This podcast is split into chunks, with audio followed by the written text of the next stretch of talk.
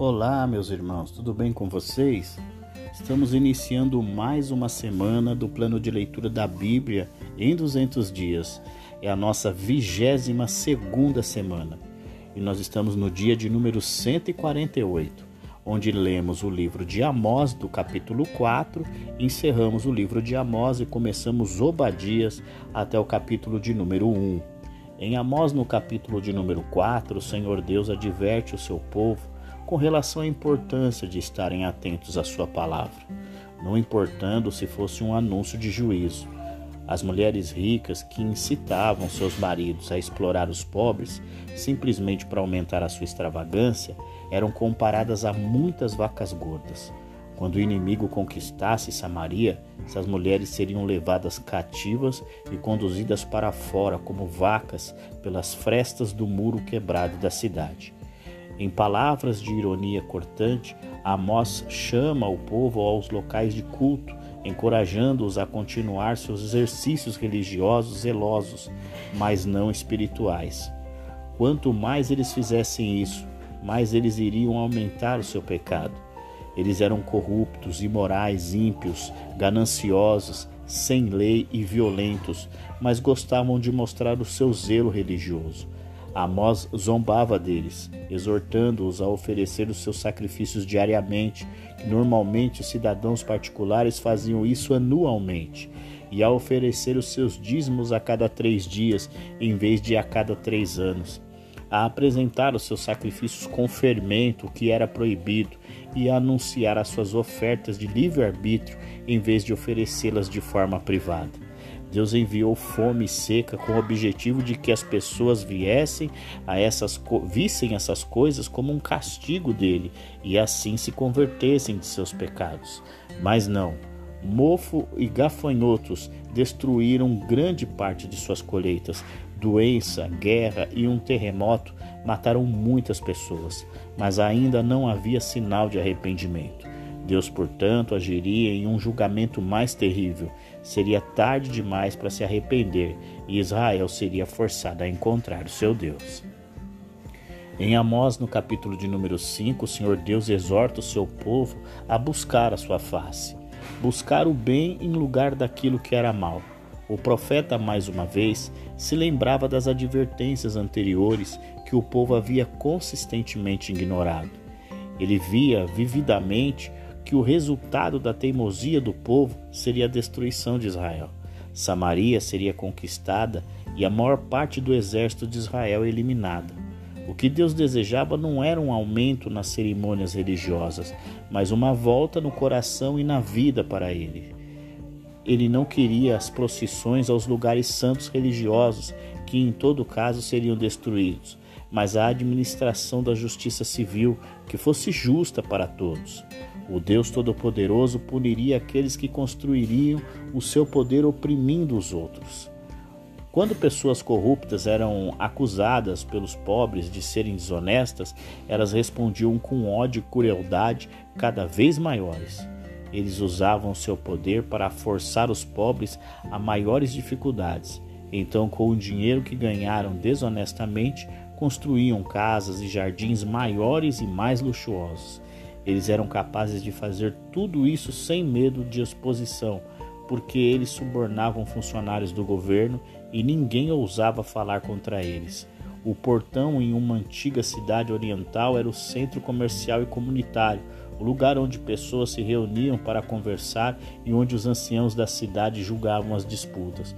O povo de Israel escaparia da punição de Deus somente se mudasse seus caminhos individualmente e restaurasse a justiça em sua sociedade. Em Amós, no capítulo de número 6, o Senhor Deus anuncia juízo contra os moradores de Sião que viviam de maneira despreocupada e tranquila, como se nada estivesse acontecendo com o povo. Os líderes de Israel se enganavam achando que a nação estava segura. Eles viviam prósperos, não viam possibilidade de qualquer crise imediata. Amós os lembravam que as outras nações eram mais fortes do que Israel e outras cidades até mais prósperas do que Samaria, mas eles ainda caíram para os exércitos inimigos. Essas pessoas de classe alta viviam no luxo, sem nenhuma preocupação com a injustiça que estava arruinando a nação. Quando Israel fosse conquistado, eles estariam no primeiro grupo levado ao cativeiro. Amós descreve a cena em que o inimigo sitia Samaria. As pessoas morreriam aos milhares por causa da fome e da peste.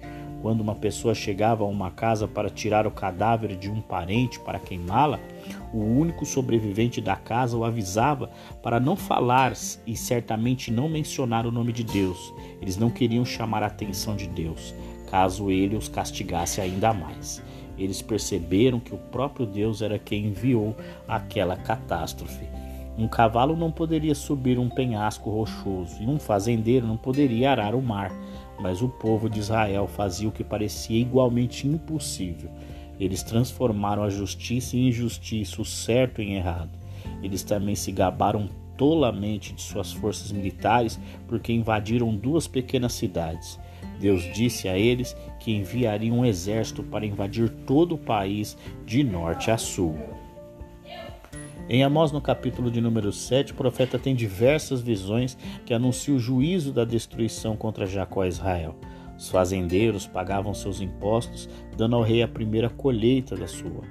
Depois disso, crescia em segunda safra, que fornecia a colheita principal para o povo. Foi essa segunda safra que Amós, em sua visão, viu ameaçada de destruição por uma praga de gafanhotos. Se Deus julgasse Israel dessa maneira, ele nunca poderia se recuperar. Quando Amós implorou em nome de Israel pela misericórdia de Deus, ele respondeu a sua oração. Posteriormente, Deus respondeu a uma oração semelhante após ter ameaçado queimar a terra com a seca. No entanto, quando Amós viu que o povo como um todo persistiria em seus pecados, ele sabia que o julgamento não poderia mais ser evitado.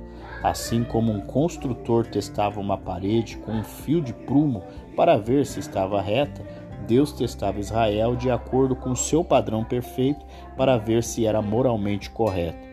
Ele descobriu que estava torto além do reparo e deveria ser demolido. Religião corrupta, administração corrupta tem sido a causa do fracasso do país e essas eram coisas sobre as quais o julgamento recaía mais pesadamente.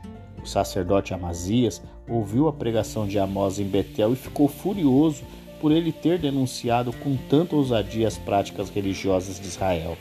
Ele planejou se livrar do profeta indesejável, acusando-o de traição por causa de seus anúncios de julgamento sobre a casa real. O rei aparentemente não se interessou pelas acusações do sacerdote. Amazias, portanto, tentou persuadir Amós a retornar a Judá, onde as pessoas acolheriam suas profecias contra Israel e assim o pagariam generosamente. Amós respondeu que ele não era um profeta profissional e nunca foi. Ele era um fazendeiro comum a quem Deus chamou para anunciar sua mensagem a Israel. E além disso, ele tinha uma mensagem para Amazias. Quando Israel fosse finalmente conquistado, a esposa de Amazias se tornaria uma prostituta para os soldados inimigos. Seus filhos seriam mortos e a sua terra seria dividida pelos conquistadores. Em Amós, no capítulo de número 8, o Senhor Deus perde a paciência com Israel e anuncia o cumprimento do juízo. Assim como a colheita chega ao fim os frutos são recolhidos em cestos, Israel chegou ao fim e seria punido. A celebração se transformaria em luto, a esperança seria substituída pelo desespero. Quando o inimigo atacasse, a matança seria tão extensa que os corpos ficariam sem sepultamento nas ruas e campos por dias. Amós retomaria as condições de Israel para indicar que uma das razões pela queda da nação era a exploração das classes mais altas pelas classes mais baixas. Comerciantes gananciosos irritados por terem de parar de trabalhar sempre que havia o dia sagrado religioso. Mal poderiam esperar que o dia sagrado passasse para que pudessem voltar ao trabalho de ganhar dinheiro. Eles não tinham princípios de honestidade. Quando vendiam grãos, eles usavam medidas menores. Quando pesavam o dinheiro do comprador, eles usavam pesos extras pesados. Eles também vendiam sobras de grãos que normalmente seriam dadas aos pobres ou para o gado. O julgamento vindouro esmagaria pessoas pecadoras como um terremoto as derrubaria como, como um dilúvio. Não apenas as trevas físicas, mas as trevas espirituais cobririam a nação. mesmo sem a pequena quantidade de luz atualmente fornecida pelos profetas. Em seu luto e angústia, as pessoas de repente ficariam famintas pela palavra de Deus, mas não a encontrariam, por mais que buscassem. Nem o vigor da juventude da nação, nem o poder imaginário de seus falsos deuses seriam capazes de salvar Israel quando o julgamento de Deus finalmente caísse. Em Amós, no capítulo de número 9, o Senhor Deus declara que ninguém era capaz de fugir da sua face. Na visão final, Deus faz com que um santuário desmorone sobre as cabeças dos adoradores. A imagem era a do julgamento de Deus sobre o povo de Israel, por causa da sua religião falsa. Ninguém escaparia de seu julgamento, nenhum lugar estaria fora de seu alcance. Ele era o Deus da natureza, o controlador do universo. Ele tinha o poder de realizar seus planos. Alguns israelitas poderiam objetar que isso não aconteceria com eles, porque eram um povo escolhido de Deus. Ele os tirou do Egito e não os enviaria a um país estrangeiro novamente. Amós ressaltava que as bênçãos do passado não eram uma garantia de segurança no presente. Deus dirigiu os movimentos de outras nações, não apenas de Israel, mas quando as pessoas pecaram, ele as puniria, independentemente de sua nacionalidade, e nesse caso os israelitas não tinham vantagem sobre as pessoas de outras nacionalidades, como os etíopes, os filisteus e os sírios. Deus destruiria Israel, mas preservaria a minoria dentro dele que permanecesse fiel. Por meio deles, ele cumpriria os seus propósitos. Amós deu uma imagem final do julgamento, certo que cairia sobre os pecadores israelitas. Como nenhuma pedra ou outra matéria sem valor caía pela peneira, nenhum pecador escaparia do julgamento de Deus. Se as pessoas pensassem que por serem israelitas não experimentariam o julgamento de Deus, estavam apenas enganando a si mesmas. Além do julgamento, Amós via o perdão de Deus. O cativeiro em uma terra estrangeira acabaria com a velha divisão entre o estado de Israel ao norte e o estado de Judá ao sul. Deus traria o povo reunido de volta à sua terra, onde viveriam em segurança e prosperidade sob o governo da dinastia davídica restaurada. O governo de Israel se estenderia a outras nações, aqui representadas por Edom. A terra se tornaria tão produtiva que os grãos cresceriam mais rápido do que os agricultores pudessem colher. Os ceifeiros não poderiam terminar o seu trabalho antes do próximo plantio. Cidades seriam reconstruídas e as pessoas viveriam felizes e seguras. E assim nós encerramos o livro de Amós e começamos agora o livro de Obadias.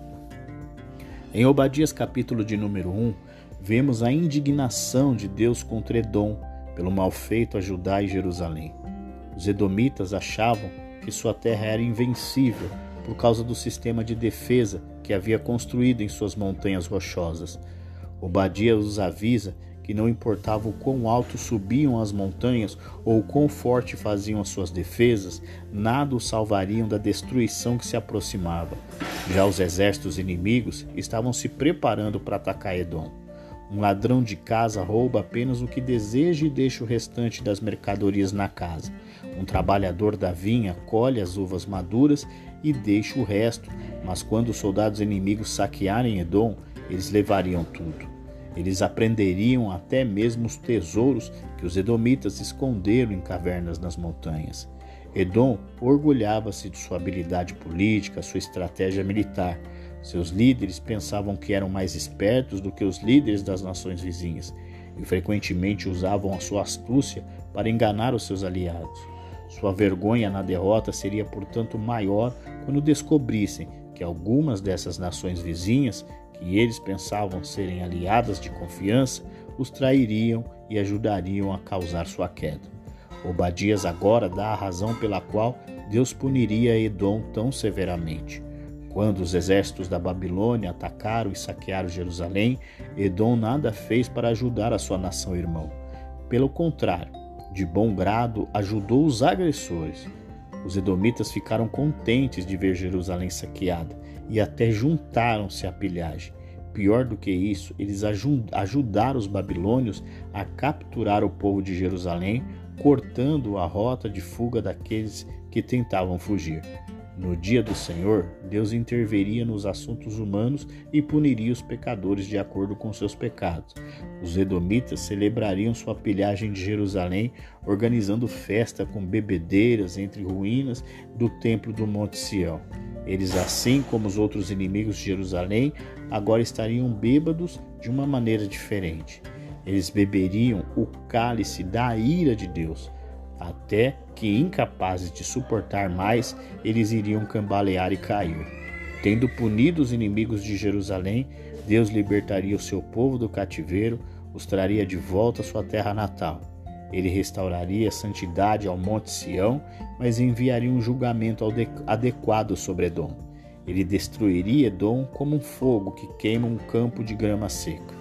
De Jerusalém, a nação israelita restabelecida se, se expandiria ao sul para o território edomita, ao oeste sobre o território filisteu, ao norte sobre o seu próprio território que os filisteus haviam conquistado, e a leste através do Jordão para retomar o antigo território lá. Os cativos seriam levados de vários acampamentos em países estrangeiros e reassentados permanentemente em suas próprias terras, desde a Fenícia no norte até o Negueb no sul. Israel então governaria sobre antigos inimigos, mostrando claramente a todos que Deus controlava toda a história. O governo soberano pertencia a ele. Concluímos então o nosso dia 148 do plano de leitura da Bíblia em 200 dias. Amanhã nós nos encontramos novamente. Um grande abraço para você e até lá!